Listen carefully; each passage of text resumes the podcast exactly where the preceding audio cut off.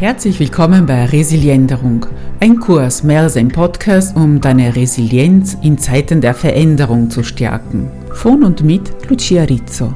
Ich freue mich auf deine Feedbacks, Wünsche, Anregungen hier unten oder auf sanalucia.de wie Santa Lucia nur ohne T. Mit dieser Episode hatte ich vor, dich mit einem schönen Interview zum Thema kohärenten Atmen zu entzücken. Doch es ist anders gekommen als geplant, da gab es technische Probleme und so müssen wir das wiederholen.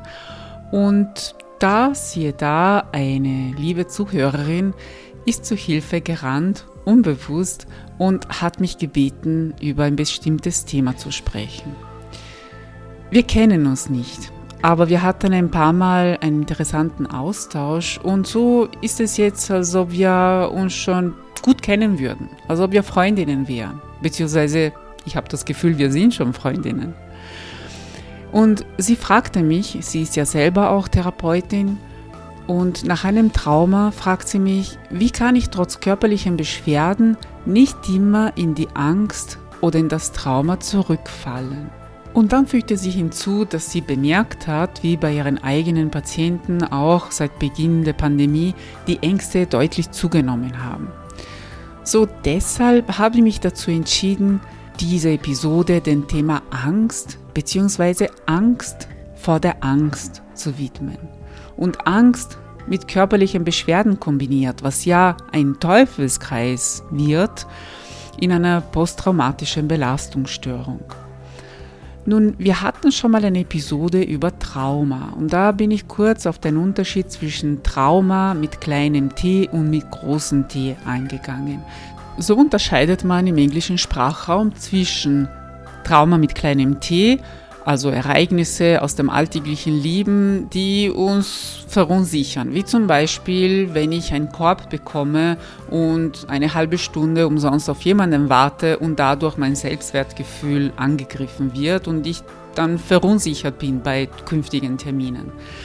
Und dann Trauma mit dem großen T, wie zum Beispiel einen schweren Unfall oder eine OP mit Komplikationen in beiden Fällen haben wir ähnliche körperliche und psychische Folgen.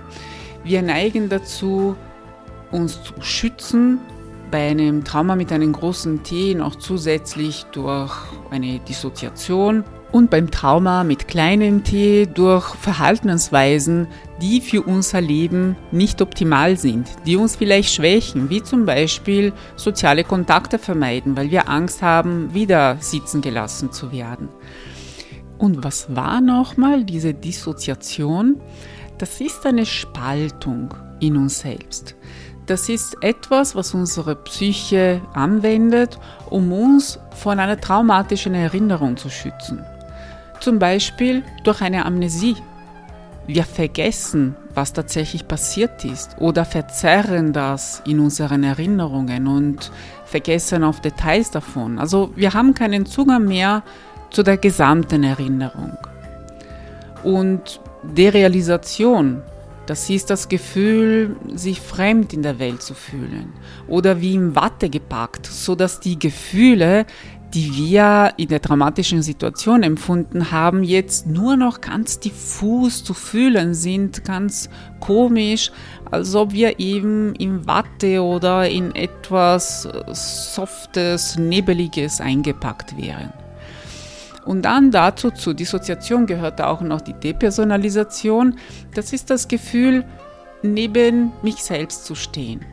Also das Gefühl, ich bin nicht mehr in mir, und ich kann mich mir selbst nicht mehr identifizieren. Das alle sind pathologischen Reaktionen unserer Psyche, die allerdings einen guten Zweck haben, so wie alle unsere Reaktionen an und für sich. Die haben eben den Zweck, uns zu schützen. Das Problem ist natürlich, kannst du dir vorstellen, wenn Zeit vergeht und wir immer wieder dissoziieren, dann mm, zersplittert unsere Persönlichkeit. Dann leidet unsere Identität darunter. Wir wissen nicht, was wir sind und verlieren noch mehr Vertrauen in uns selbst. Und auch das Gefühl der Selbstwirksamkeit wird immer kleiner. Dazu kommt noch bei allen Traumata, egal ob mit großen oder mit kleinem T, die Angst, wieder diese traumatische Situation zu erleben.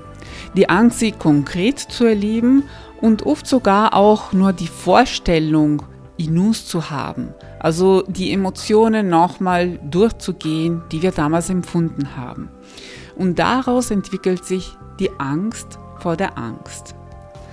Nun, was macht denn diese Traumata aus? Wir versuchen sie ja zu besprechen in einer Gesprächstherapie, vielleicht mit Freunden, bei denen wir das Gefühl haben, dass sie uns verstehen, bei denen wir uns gut aufgehoben fühlen. Nur wir sprechen darüber. Wir versuchen kognitiv etwas daraus zu machen. Kognitiv, also mit unserer Kognition, mit unseren Gedanken, mit unserer Rationalität. Und dabei ist das Problem, dass Traumata rein körperlich emotional sind. Wir erreichen sie nicht durch Gedanken.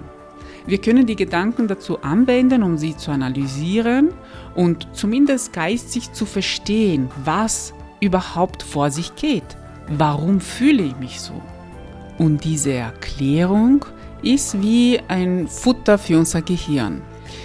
Sie hilft unserem Gehirn, das Ganze zu verstehen, so dass wir es damit aufhören, uns zu dämonisieren, über uns zu urteilen.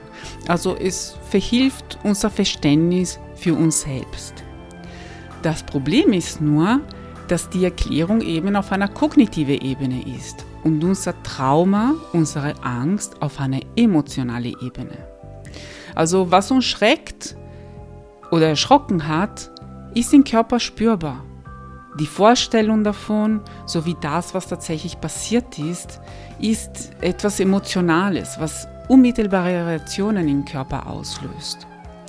Und das ist der Grund, warum wir das nicht mit den Gedanken integrieren können. Es braucht noch etwas anderes. Es ist eine andere Ebene. Hier geht es um Emotionen und die Gedanken sind einfach auf einer anderen Ebene. Nicht eine höhere oder niedrigere, bessere oder schlechtere Ebene, einfach eine ganz andere. Stell dir vor, es ist ja ganz kalt. Du bist draußen, bipperst und es ist kalt. Und du versuchst jetzt die Kälte mit Worten zu vertreiben. Oder du nimmst einen Bleistift her und versuchst die Kälte damit zu vertreiben, wegzuschicken. Wird das funktionieren? Wohl kaum, oder? Denn das ist eine andere Ebene.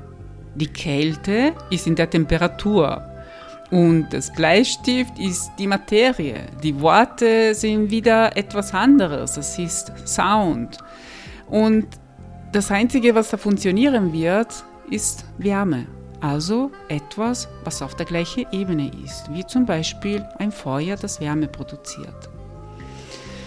Was können wir also tun, um mit dem Trauma umzugehen und das Schritt nach Schritt wieder aufzulösen. Der allererste Schritt ist Trommelwirbel, die Akzeptanz. Akzeptieren, dass unsere Psyche versucht, sich abzuspalten oder sich zurückzuziehen oder wieder Angst zu produzieren, um uns zu schützen. Das ist die höchste Güte unserer Psyche. Sie will immer nur das Beste für uns. Wenn wir es schaffen, unsere Situation sowie unser Gefühl, Gefühl der Angst, Gefühl der inneren Abspaltung, Gefühl des Zurückziehens zu akzeptieren, dann gehen wir schon einen riesigen Schritt nach vorne. Und was wir dann konkret machen können, ist, unsere Stärken zu erforschen. Das wird uns helfen, die ganze Situation, in der wir uns befinden, besser zu akzeptieren und auch unsere Selbstwirksamkeit zu futtern. Und da ist wirklich notwendig, jeden Tag sich damit auseinanderzusetzen. Mindestens eine Woche lang. Besser, wenn noch länger. Eine Woche ist wirklich das Minimum. Jeden Tag auflisten, was du an dir selbst schätzt, was du im letzten Jahr erreicht hast oder heute, gestern erreicht hast, was du für Positives im Leben anderer Menschen bewirkt hast oder in deinem eigenen. Also wir lenken unseren Blick nicht auf unseren Mangel, sondern auf das, was wir an uns schätzen, was wir gut können, was wir mögen an uns. Denn wir sind schon ziemlich gut trainiert im Anschauen unserer Schwächen und von uns, was wir an uns überhaupt nicht mögen und was wir verändern sollten und was an uns nicht passt und meckern und das können wir doch ziemlich gut, oder? Also können wir getrostet eine halbe Stunde, eine Viertelstunde am Tag der Auflistung von den Sachen widmen, die wir an uns mögen oder zumindest schätzen. Sachen, Seiten, Eigenschaften an uns, die wir als positiv sehen. Und dann die zweite Stufe ist Erinnerungen in dir wachzurufen, bei denen du ganz in Kontrolle warst. Also bei denen du ganz das Gegenteil erlebt hast als in deinem Trauma. Es können verschiedene Sachen sein, wie zum Beispiel eine Prüfung zu schaffen, mündliche oder schriftliche Prüfung oder wenn du jemandem geholfen hast, der gerade ein Problem hatte oder selber ein eigenes Problem lösen konntest. Das geht alles auf dein eigenes positives Konto. Und ich bin sicher, dass wenn du das übst und am Anfang dir vielleicht nicht so viel in den Kopf kommt, aber das dann trotzdem wiederholst, Tag nach Tag, bin ich ganz sicher, dass dir dann in den nächsten Tagen immer mehr Sachen einfallen werden. Denn auch das ist eine reine Übungssache. Das ist Training. Das habe ich bei meinen Patienten erlebt und ich kann dir mit absoluter Sicherheit bestätigen, dass wenn du damit anfängst, du dabei immer besser wirst. Und mal eine intime Frage an dich. Nimmst du dich wahr? Wenn du zum Beispiel vorm Spiegel stehst in deinem Schlafzimmer oder Badezimmer oder im Flur und dich kurz mal in den Spiegel siehst, nimmst du dich bewusst wahr oder drehst du vielleicht deinen Kopf auf die andere Seite? Wenn das letzte stimmt, dann lade dich dazu ein, etwas Neues auszuprobieren. Das nächste Mal, dass du vorm Spiegel stehst, sei es heute Abend beim Zähneputzen oder morgen früh mit noch ungekämmtem Kopf, schau dich im Spiegel an und lächle dich an. Nur das, ganz einfach. Nimm wahr, wer auf der anderen Seite vom Spiegel ist. Denn du bist nicht alleine in diesem Augenblick vor deinem Spiegel da ist jemand anderer da. Das ist die andere Seite von dir, die Seite, die man von außen sieht. Die Seite, die dich selber anlächeln könnte. Und das ist auch eine wunderschöne Übung, die du jeden Tag wiederholen könntest und die jeden Tag wie steter Tropfen holt den Stein etwas in dir verändern wird. Natürlich sind das alle kleine Schritte, die du alleine unternehmen kannst. Und natürlich, wenn du ein Trauma mit dem großen T gehabt hast, werden diese Schritte dich aufweichen und für eine Veränderung vorbereiten. Dennoch wird es auch notwendig sein, dich begleiten zu lassen. Mit Betonung wirklich auf das Wort Begleitung.